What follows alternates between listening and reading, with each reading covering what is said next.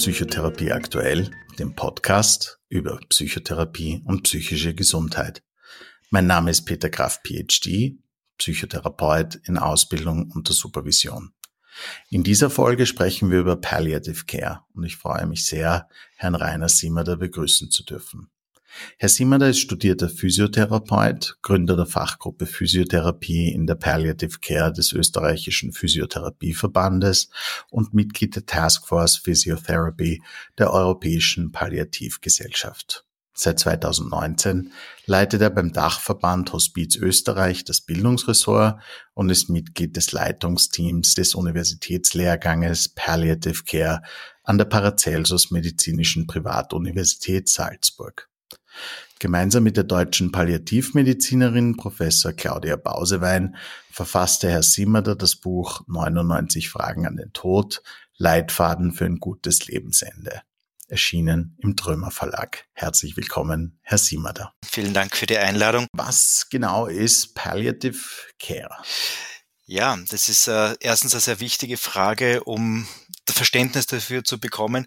Und gleichzeitig ist es tatsächlich ein Begriff, den auch viele Menschen nicht einfach zuordnen können, beziehungsweise sich hier Vorstellungen breit gemacht haben, die vielleicht etwas genauer äh, ausgeführt werden müssen. Also Palliative Care oder Palliativ Care hat sich mittlerweile auch so im deutschen Sprachraum, äh, Sprachbereich so eingebürgert, äh, ist prinzipiell ein Ansatz zur Verbesserung der Lebensqualität beziehungsweise auch um eine neue Lebensqualität wieder erreichen zu können, äh, wenn Menschen mit einer lebensbedrohlichen Erkrankung konfrontiert sind. Und die Menschen, die konfrontiert sind, sind in der Regel jetzt nicht nur die Patienten selbst, also die, die erkrankt sind, sondern auch Familien, die An- und Zugehörigen. Und Palliative Care in diesem Ansatz äh, versucht eben, dies alle Betroffenen hier gut zu unterstützen und zu begleiten. Das heißt, es geht, es geht quasi um äh, Menschen, die äh, mit einer großen Wahrscheinlichkeit an ihrem momentanen Leiden oder Gebrechen sterben werden. Richtig, genau. Ähm, was vielleicht falsch verstanden wird, Palliative Care wird häufig so mit dem direkten Lebensende in Verbindung gebracht. Mhm. Ähm, letztendlich äh, soll äh, Palliative Care allerdings schon zum Einsatz kommen, wenn es, wie es so schön heißt, absehbar ist. Es ist natürlich immer sehr schwierig, hier zeitliche Definition festzumachen, denn rein theoretisch oder auch praktisch muss man sagen, kann man die Zeit erst sozusagen retrospektiv beurteilen, wie lang denn ein Patient noch äh, gelebt hat. Also insofern ist es auch ganz schwierig zeitlich zu sagen, wann es beginnen soll. Ähm, und die, die WHO, die Weltgesundheitsorganisation, die sagt sogar in ihrer Definition, dass erstens, wie Sie richtig gesagt haben, also wenn es um Erkrankungen oder Gebrechen geht, die mit einer hohen Wahrscheinlichkeit zum Tod führen werden. Und das ist ganz egal, welche Erkrankung das ist. Häufig wird so Palliativcare oder Hospizwesen ganz stark noch immer so mit Tumorerkrankungen assoziiert, wobei das so nicht stimmt. Also es gibt eine sehr große Bandbreite an Erkrankungen, die man sterben kann, also auch was ich Atemwegserkrankungen, äh, neurologische Erkrankungen, aber auch so das Thema äh, Demenz, Multimorbidität ist natürlich auch ähm, ein Feld, wo Palliativcare durchaus nützlich einzubringen ist. Und das Zweite, was ich gerade angesprochen habe, da geht es um so diese frühzeitigen Einsatz. Es sagt die WHO auch, dass Palliativcare auch zur Prävention äh, da ist, damit Situationen gar nicht erst sozusagen außer Kontrolle geraten und dann zu einer ganz großen Beeinträchtigung der Lebensqualität führt. Wenn jetzt in Österreich ganz konkret jemand äh, quasi an einer unheilbaren Krankheit leidet oder in absehbarer Zeit äh, mit größter Wahrscheinlichkeit äh, versterben wird. Wie ist da die, äh, an welche Einrichtungen wendet sich die Leute in diesen Situationen? Wie ist die Hospiz- und Palliativversorgung in Österreich aufgebaut? Also prinzipiell muss man sagen, dass in Österreich die Hospiz- und Palliativversorgung recht gut ausgebaut ist. Da hat sich in den letzten Jahren oder Jahrzehnten sehr, sehr viel getan und ähm, in gewissen Bereichen, vor allem was um die stationären Einrichtungen geht, ja, das ist wahrscheinlich typisch für Österreich, ja, äh, ist ähm, Österreich äh, tatsächlich im europäischen Feld äh, in der Spitzenposition. Ähm, man kann sich einen guten Überblick verschaffen, wenn man sich mit der sogenannten abgestuften Hospiz- und Palliativversorgung beschäftigt. Da gibt es auch im Internet zum Beispiel äh, auf der Webseite www.hospiz.at einen sehr guten Überblick. Und diese abgestufte Hospiz- und Palliativversorgung verfolgt letztendlich ein ganz wesentliches Ziel und das ist in der Differenzierung, finde ich, sehr wichtig, ähm, sich anzuschauen. Und zwar dieses Ziel ist, dass der richtige Patient zur richtigen Zeit am richtigen Ort und von den richtigen Personen begleitet wird. Mhm. Ähm, und das ist insofern wichtig und vor allem so dieser rich richtige Ort. Ja. Wenn man sich so Statistiken ansieht, dann sagen sehr viele Menschen, eigentlich die meisten Menschen, sie möchten am liebsten in der häuslichen Umgebung sterben. Und wir wissen das so aus der Medizin, aber auch aus der Psychologie, dass gerade so am Lebensende oder wenn Menschen an schweren Erkrankungen schon leiden, diese Verlegung in eine Institution beziehungsweise so dieser, dieser Ortswechsel zu einem sehr großen Stress führen kann. Also man nennt es auch so den Verlegungsstress. Mhm. Und das macht oft die, zwar zum Beispiel, wenn, wenn Patienten dann ins Krankenhaus kommen, ja, dann mag zwar vielleicht das Symptom dort besser behandelt werden, allerdings sind die zusätzlichen ähm, Verschlechterungen, weil wenn wir zum Beispiel an alte Menschen denken, wo zum Beispiel Demenz schon ähm, vorherrscht, diese Verlegung zu ganz viel Unsicherheit, zu Ängsten führt, zu Symptomen auf einer anderen Ebene, was oft nicht äh, besser macht. Mhm. Ähm, und die abgestufte Hospiz- und Palliativversorgung, und ich kann sie gleich noch ein bisschen genauer erklären, äh, mhm. äh, hat sich eben zum Ziel gemacht, dass äh, an allen Orten, wo Menschen potenziell sterben können, ähm, die Versorgung möglichst gut ist. Wenn wir uns das ansehen, so sehen wir, dass ähm, Sterben in ungefähr, sage ich einmal, 20 Prozent der Fälle so verläuft, dass es tatsächlich zu komplexen Situationen kommt oder schwierigen Fragestellungen kommt. Ja. Das können schwierige medizinische, aber auch psychosoziale, spirituelle Fragestellungen kommen. Und in diesen 20 Prozent der Fällen ist eben die spezialisierte Hospiz- und Palliativversorgung relevant. Ähm, was wäre da zum Beispiel so eine, so eine Situation, wo man wirklich dann in ein quasi klassisches Hospiz kommt? Ähm, also ein klassisches Hospiz, also wenn wir so stationäre Hospize äh, uns vorstellen, das gehört zu den betreuenden Angeboten der Hospiz- und Palliativversorgung. Das ist ein eine klassische Situation wäre hier, wenn tatsächlich die Pflege zu Hause auch aufgrund von herausfordernden Situationen nicht mehr gegeben ist, aber es absehbar ist, dass dieser Mensch sterben wird. Ja. Das ist vielleicht der Unterschied zu einem klassischen Pflegeheim. Da gibt es auch oft äh, herausfordernde Situationen. Ähm, auch zu Hause, es ist die Pflege zum Beispiel nicht mehr äh, möglich, aber es ist das Sterben vielleicht nicht unmittelbar absehbar. Mhm. Ja. Im Vergleich zu so einem stationären Hospiz ist aber gibt es auch noch Palliativstationen und Palliativstationen sind eher dafür da, wenn hauptsächlich medizinisch herausfordernde Situationen da ist. Und Menschen werden üblicherweise jetzt nicht in Palliativstationen aufgenommen, weil sie dann dort sofort sterben werden, das kann natürlich auch sein, ja, wenn die Krankheit sehr weit fortgeschritten ist. Aber das eigentliche Ziel von einer Palliativstation wäre, dass Patienten auch wieder entlassen werden. Entweder nach Hause oder auch zum Beispiel in eine Pflegeeinrichtung, wenn denn dann die äh, Symptomatik wieder gut behandelt ist. Mhm. Mhm.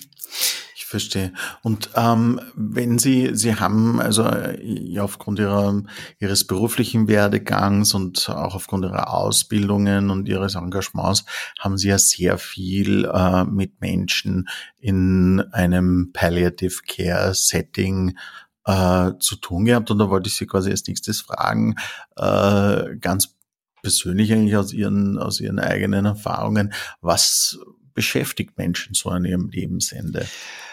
Ähm, ich, ich könnte jetzt sagen, angefangen von wie das Wetter ist, ja, aber bis hin, äh, wie lange es denn vielleicht noch dauert. Ähm, also prinzipiell kann man sagen, eine ganz große Anzahl von Dingen und Themen.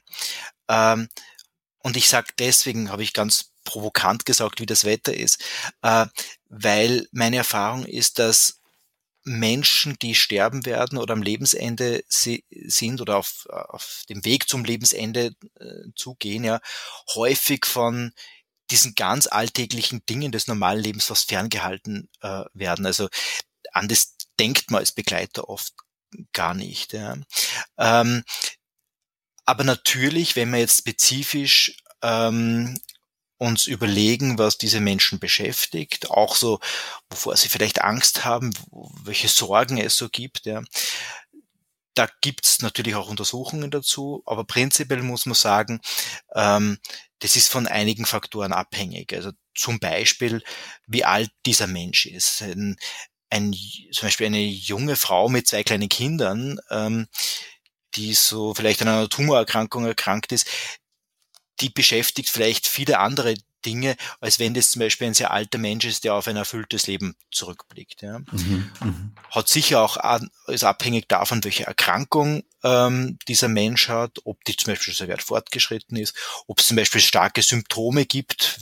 Häufig sind einfach, wenn Symptome im Vordergrund sind, die so präsent, dass dieser Mensch prinzipiell einmal davon auch sehr stark abhängig ist, wie es ihm geht, woran er denken kann. Ja. Aber es hat natürlich auch damit was zu tun, wie unterstützend ist zum Beispiel das soziale System, gibt es das große Thema der Einsamkeit, dann wird das vielleicht eher als große äh, Rolle im Leben dieses Menschen spielen, als wenn da jemand ist, der in sehr gut eingebettet ist. Ja. Welche mhm. Coping-Strategien zum Beispiel ein Mensch hat oder mit welchem Wertesystem oder Beliefs ein Mensch letztendlich auch äh, zum Lebensende geht. Wenn wir prinzipiell jetzt anschauen, welche Ängste und Bedürfnisse am Lebensende gibt, also rein statistisch gesehen, dann sind es hauptsächlich das Bedürfnis, so was das Schmerzen, aber auch andere Symptome äh, erträglich sind. Und das ist mhm. interessant, es ist selten so das Bedürfnis, ganze Schmerzfreiheit, ganz groß, dass die Schmerzfreiheit gegeben ist. Ein wichtiges Bedürfnis, was Menschen schon beschäftigt, ist, äh, möglichst lang selbstständig sein zu können. Und das Dritte, was häufig geäußert wird, ist wirklich auch niemandem zur Last fallen zu wollen. Sie haben es jetzt eh schon quasi sehr schön angesprochen, dass er eben äh, ganz spezifischer psychischer Prozess, spezifische Bedürfnisse äh, entstehen in dieser, in dieser Lebensphase. Äh, was würden Sie denn als jemand, der da viel Erfahrung hat, sagen, äh, ist denn besonders wichtig im Umgang mit Menschen in dieser Lebensphase, im Umgang mit Menschen am Lebensende? Ja, wenn wir mit Menschen umgehen möchten, die so den Weg zum Lebensende geht, dann müssen wir tatsächlich auch bei uns selbst anfangen. Und was für mich sehr wichtig ist, äh, ist so die eigene Haltung, die wir haben. Äh, Menschen gegenüber, die sterben werden. Ähm, und ich möchte hier äh, Cicely Saunders kurz äh, ins Spiel bringen. Cicely Saunders ist die Begründerin des modernen Hospizwesens, die auch ein sehr bekanntes Hospiz, das St. Christopher's Hospice in London gegründet hat.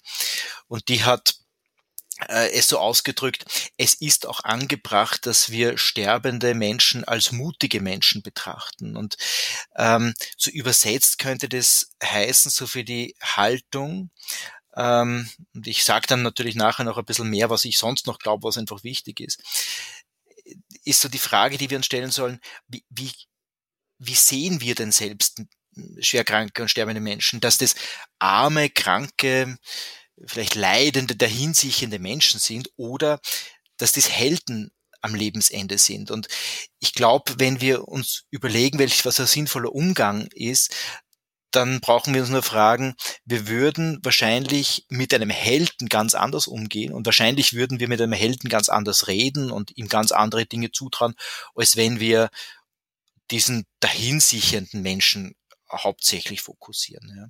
Und insofern ist da, glaube ich, ganz viel begründet drinnen, äh, wie wir umgehen sollen mit diesen Menschen. Mhm. Das heißt, äh, es geht quasi da, äh, es geht quasi da äh, darum, dass man eine Haltung entwickelt, die äh, empathisch ist, anstatt seine eigenen Ängste äh, vielleicht vor dem Tod auf diesen Menschen zu projizieren. Kann man das so irgendwie sagen? Ja, ich glaube, äh, trotzdem glaube ich, dass Authentizität ganz, ganz wichtig ist. Auch mhm. äh, wir sollen authentisch sein und es ist auch absolut erlaubt, äh, dass wir einen schwer kranken und sterbenden Menschen auch mit unseren eigenen Gefühlen konfrontiert. Es ist ja ein mhm. emotionales Geschehen, wenn wir mhm. äh, stirbt. Ja, das lässt uns ja nicht kalt. Das löst bei uns Gefühle aus. Und ich glaube, auch da ist wieder, wir können auch sterbenden Menschen zutrauen, dass wir hier sehr emotional auch sind. Mhm. Ja. Aber mhm. wir sollen nicht vergessen, dass es auch viele andere Dinge gibt. Also ich finde genauso wichtig ist, äh, Humor zum Beispiel. Ja. Ähm, genauso wichtig finde ich, wie ich vorher gesagt habe, äh, dass wir Menschen nicht äh, fernhalten von alltäglichen Dingen. Meine ehemalige Chefin, ich habe Zeit in England auch gearbeitet, die hat so immer so schön gesagt, äh, Menschen am Lebensende leben ja noch, ja, und ich denke mal, diese Lebendigkeit dürfen wir auch fokussieren. Und ansonsten finde ich es einfach sehr wichtig, auch auch da sein. Ja. Viele Menschen mit schweren Erkrankungen, die leiden sehr stark unter der Vereinsamung, unter Isolation, mhm. weil einfach viele Menschen nicht wissen, wie sie damit umgehen sollen. Und ein logischer Schritt von vielen Menschen ist, ja, lieber mal abwarten und vielleicht zurücktreten, damit es ja vielleicht auch irgendwann wieder besser wird. Mhm. Und ähm, jetzt sind natürlich am Tod oder dem bevorstehenden Tod einer Person nicht, meistens nicht nur die Person selbst betroffen, sondern natürlich auch die Freunde, Bekannten, Angehörigen, Zugehörigen, Partner, Kinder, Familie äh, etc. Wenn man jetzt quasi im Rahmen seines Berufes oder vielleicht auch im Rahmen seines freiwilligen Engagements oder einfach weil man jemanden kennt, auf den das gerade zutrifft, mit äh, An- und Zugehörigen sterbender Menschen konfrontiert ist und zu tun hat. Äh, was ist da Ihrer Meinung nach besonders zu beachten im Umgang mit den Menschen, die, bei denen gerade quasi der Tod eines Lieben im Raum steht? Hm. Ähm, das eine, glaube ich, was ich fast wiederholen könnte, ist so die Haltung, die wir haben ähm, die hilfreich ist, dass wir tatsächlich diese Menschen auch als sehr mutige Menschen betrachten, denn es ist nicht äh, einfach, äh, diesen Prozess letztendlich zu gehen. Ja. Ich glaube, dass es sehr wichtig ist, dass wir auch hier wieder da sind, dass wir Gesprächsangebote immer wieder machen. Ähm, auch diese Menschen erleben ganz häufig Einsamkeit, weil wir oder viele Menschen zumindest nicht gewohnt sind, wie gehen wir denn mit Menschen um, die gerade in solchen auch Extremsituationen sind. Ja. Das heißt, hier ist äh, da sind ganz wichtig Gesprächsangebote. Aber was wir auch tun sollten, oft sind so ganz konkrete Hilfsangebote. Angehörige leisten tatsächlich sehr viel, sowohl emotional aber auch, gerade wenn wir so an pflegende Angehörige denken, auch körperlich ganz, ganz viel. Ja. Und das zehrt schon richtig an den Kräften. Ja. Und ähm, in, insofern, äh, glaube ich, können wir sehr viel tun, dass diese Menschen, die diesen drohenden Lu äh, Verlust so entgegensehen oder vielleicht auch im Nachhinein, wenn der Verlust schon eingetreten ist, dass wir hier einfach das Stück in unserer Begleitung erträglicher machen. Den, den Verlust selber können wir nicht wegnehmen, aber tatsächlich dieses erträglich machen. Ja. Und das mhm. kann sein, das kann die Gespräch sein, das kann sein, dass wir es einfach aushalten, dass diese vielen Emotionen, die da sind, ja, also das kann die Angst sein, die Trauer, die Wut, ja, die Ohnmacht, aber auch, was wir nicht vergessen dürfen, dass ganz viele Menschen tatsächlich, die schämen sich dafür, dass sie hoffen, dass die Situation bald zu Ende ist, ja. Und ich glaube, da ist ganz viel Potenzial, dass wir hier ähm, Verständnis haben, dass wir das hier nachfragen, wie es dir geht. Mhm. Und, und eins vielleicht noch, ähm, viele Menschen, die hören, die Menschen, also Angehörige oder auch Trauern, die, die hören so diese Sprüche, du musst jetzt ganz stark sein. Und da sollten wir immer wieder sehr aufpassen, ob oder uns die Frage stellen, müssen sie wirklich stark sein? Also ich finde immer so im Angesicht des Sterbens und des Todes müssen Menschen, also sie dürfen stark sein, aber sie müssen eigentlich nicht wirklich stark sein. Sie haben ja dieses äh, wundervolle Buch 99 Fragen an den Tod, Leitfaden für ein gutes Lebensende mitverfasst. Äh, in diesen 99 Fragen, über, über diese quasi 99 Fragen adressieren Sie diese äh, Lebensphase mit allen ihren Konsequenzen äh, für die Menschen, die sie erfahren. Was haben denn eigentlich diese 99 Fragen an den Tod in Ihrem Buch so gemeinsam? Also vielleicht muss ich dazu sagen, also diese 99 Fragen, ähm, das sind echte und reale Fragen, die wir, also das heißt ich und auch meine Mitautorin, die Claudia Bausewein aus München, tatsächlich oft gehört haben.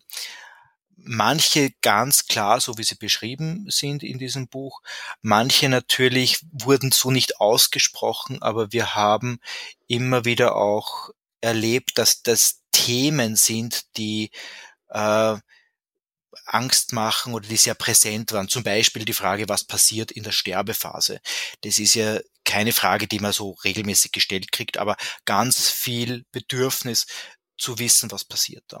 Mhm. Und das, was wir versucht haben in diesem Buch, ähm, und das, was so Ihre Frage beantwortet, was diese Fragen so gemein haben, ist, wir haben versucht, Menschen dabei zu helfen, möglichst selbstbefähigt ähm, mit diesem Thema umzugehen. Ähm, weil wir davon überzeugt sind, dass das Thema Sterben oder Lebensende zu sehr vielen Ängsten führt und wir wissen, dass Information, und dieses Buch ist tatsächlich ein Buch, das sehr viele Informationen gibt, sehr hilfreich ist, wenn es um diese äh, Ängste geht. Ähm, ja, und das ist das, was so das Hauptbedürfnis ist und was diese Fragen für mich so letztendlich auch gemein äh, haben. Mhm, mhm. Und, äh, und wenn Sie sich jetzt quasi eine aussuchen müssten, was ist für Sie äh, die wichtigste Frage an den Tod oder welche Frage hat irgendwie für Sie persönlich so die größte Resonanz gehabt? Tatsächlich, es ist eigentlich die Frage, was eine hilfreiche Haltung äh, Menschen gegenüber ist, die wir begleiten. Ja, weil ich glaube, in dem liegt so viel Kraft, also ich, was ich vorher gesagt habe, also sehen wir in unserem Gegenüber den Helden oder sehen wir in unserem Gegenüber diesen nur leidenden Menschen.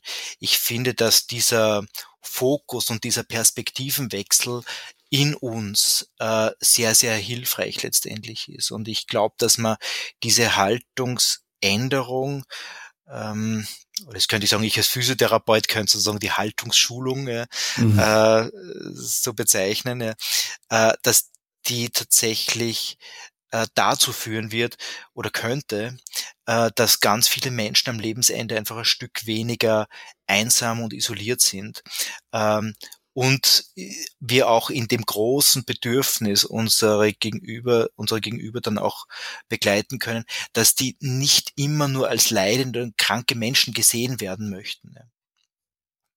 Und äh, wa warum glauben Sie, bietet sich quasi diese Sichtweise so schnell und unmittelbar an in dieser Situation? Warum sind Tod und Sterben so belastete, äh, ja, vielleicht sogar Tabuthemen in unserer Gesellschaft und für so viele Menschen? Ähm, ich glaube, oder wenn ich so beobachte, wie unsere Gesellschaft generell mit dem Tod umgeht, also heute im Vergleich zu früher, könnte hier ein Stück Antwort drinnen liegen. Also früher war Tod und Sterben generell sehr präsent. Also das hat was mit unseren Familiensystemen zu tun. Also früher gab es viele Großfamilien, es gab auch viel weniger Institutionen, wo dann Menschen einfach hingekommen sind. Ähm, Früher, wenn man es überlegt, äh, sind, ist der ganze Ort zum Begräbnis gegangen, wenn wer gestorben ist. Ja. Und heute gibt es dieses große Thema der Institutionalisierung. Und da sind für mich ein paar Faktoren vielleicht zu beachten, die dazu führen können, dass es so ein großes Tabuthema ist. Oder ich, ich würde sogar fast behaupten, es wird immer mehr Tabuthema. Ähm, zum einen muss man sagen, dass natürlich die Medizin generell viel bessere Möglichkeiten hat, was ja gut ist. Hat aber natürlich den Effekt, dass auch am Lebensende noch immer mehr versucht wird, diesen Menschen, sage ich mal, zu retten, ja, zumindest aus der Sicht der Medizin ist es die Rettung, ja, mhm. ähm, wenn das Sterben eigentlich absehbar ist. Also, und das ist generell so in unserer durchaus, würde ich sagen, sehr leistungsorientierten Gesellschaft, ja, ist hier so die Frage, welchen Platz haben denn überhaupt schwerkranke und auch sterbende oder hochbetagte Menschen? Ja? Früher waren es für mich so, ja, die, die weisen alten Menschen, von denen wir lernten und heute ja, könnte man sagen, ist, sind diese Menschen eher zu Kostenfaktoren geworden. Ja. Und deswegen auch dies, dieser gesellschaftliche Aspekt, dieser leistungsorientierten Gesellschaft, äh, führt für mich dazu, dass Menschen immer weniger drüber nachdenken und auch sich bewusst werden, ähm, dass das Thema Tod und Sterben doch ein ganz wesentlicher äh, Teil unseres Lebens ist. Und wir, wir sehen ja auch so und wir bekommen ja auch so suggeriert, ähm, dass wir eigentlich alles wieder gut machen können. Mhm, ja. Mhm. Wenn wir uns anschauen, so Anzahl der Schönheitsoperationen oder dass wir mit dem richtigen Filter am Smartphone eh alles wieder gut machen können. Mhm. Also insofern wird hier ganz, ganz viel getan, äh, damit wir uns möglichst wenig mit dem Tod und mit der Endlichkeit letztendlich beschäftigen müssen. Und natürlich müssten wir uns da auch mit unserer, unseren eigenen Emotionen beschäftigen. Ähm, und das, das heißt, das ist bis zu einem gewissen Grad ist der Tod aufgrund seiner Unausweichlichkeit so die, äh, die purste Form von Ohnmacht, die wir als Menschen empfinden können. Nicht? Ja, also Ohnmacht und es ist letztendlich die ultimative Form des Kontrollverlusts. Ja, genau. Mhm. Ja.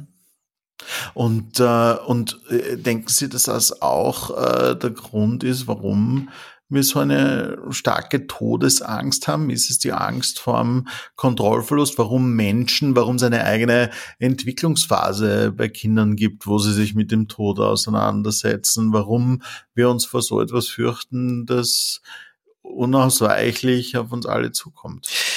Ja, also ich glaube tatsächlich, die Angst, die Kontrolle zu verlieren, ist spielt hier ganz eine große äh, äh, Rolle.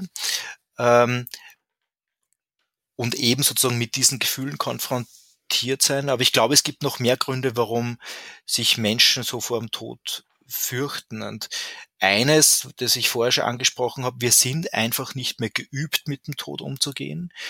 Und man muss auch dazu sagen, so statistisch gesehen begleiten wir in unserem Leben, also wenn wir jetzt nicht beruflich damit zu tun haben, ähm, ungefähr fünf Menschen so Richtung Lebensende oder in einer Phase, wo diese Menschen ganz massiv von dem Thema äh, betroffen äh, sind. Ja. Mhm. Und fünfmal ist eigentlich nicht sehr oft so bietet nicht oft die Möglichkeit wirklich damit äh, das zu üben auch ja und das andere ist sicher auch noch ähm, für manche Menschen ist der Tod natürlich eine Perspektive aber man könnte auch sagen wenn Menschen Menschen haben auch oft die Angst, dass es dann aus ist, ja. Und wir haben dann keine Vorstellung vielleicht von aus und diesem Ende. Ja.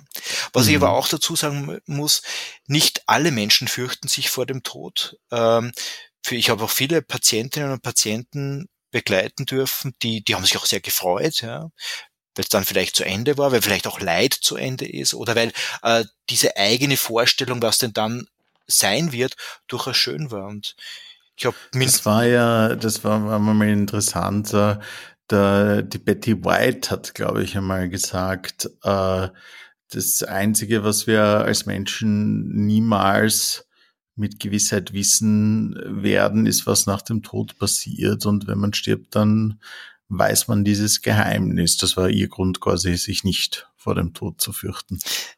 Genau, richtig. Es gibt ja auch sozusagen eine, es kann auch eine schöne Perspektive sein, ja, auch neugierig zu sein. Und ich habe tatsächlich auch viele Menschen erlebt, ähm, die auch neugierig waren, was denn nachher so kommen wird. Mhm, mhm.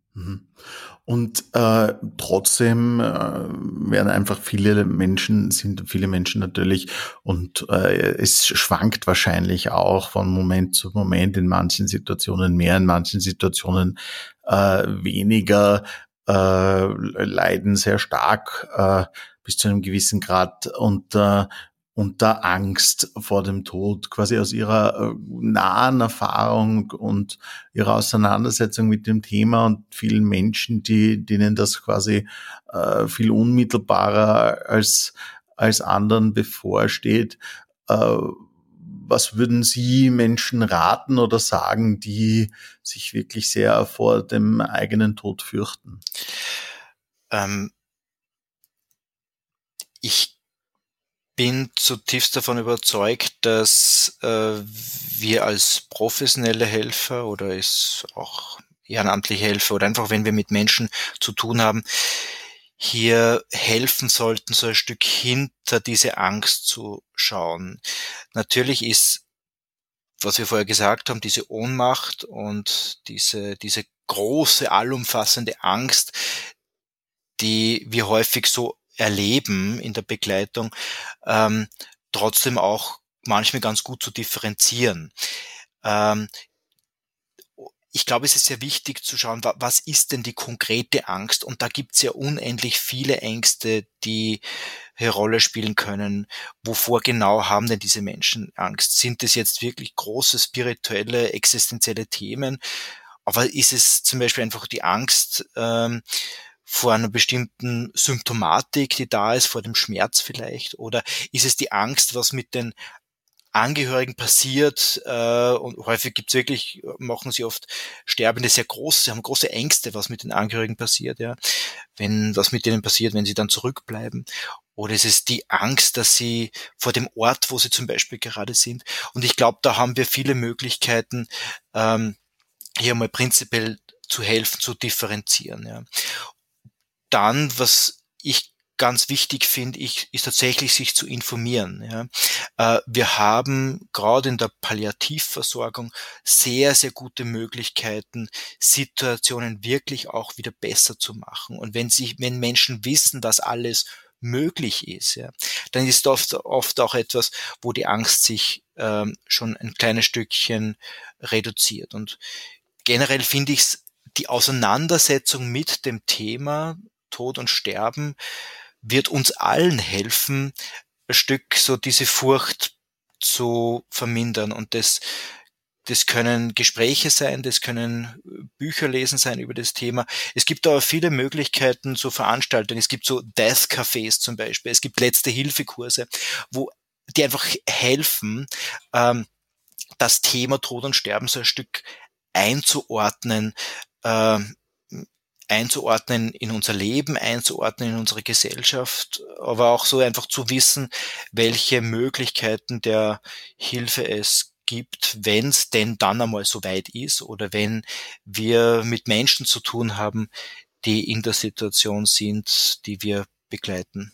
Ja, in diesem Sinne, Herr Simmer, da danke ich Ihnen auch vielmals, dass Sie äh, heute äh, sich Zeit genommen haben, dieses schwierige Thema ein bisschen zu entmystifizieren und äh, den Leuten sachlich äh, näher zu bringen. Ihr Buch äh, im, äh, im Trümmer Verlag ist 99 Fragen an den Tod, Leitfaden für ein gutes Lebensende, verfasst mit Claudia Bausewein.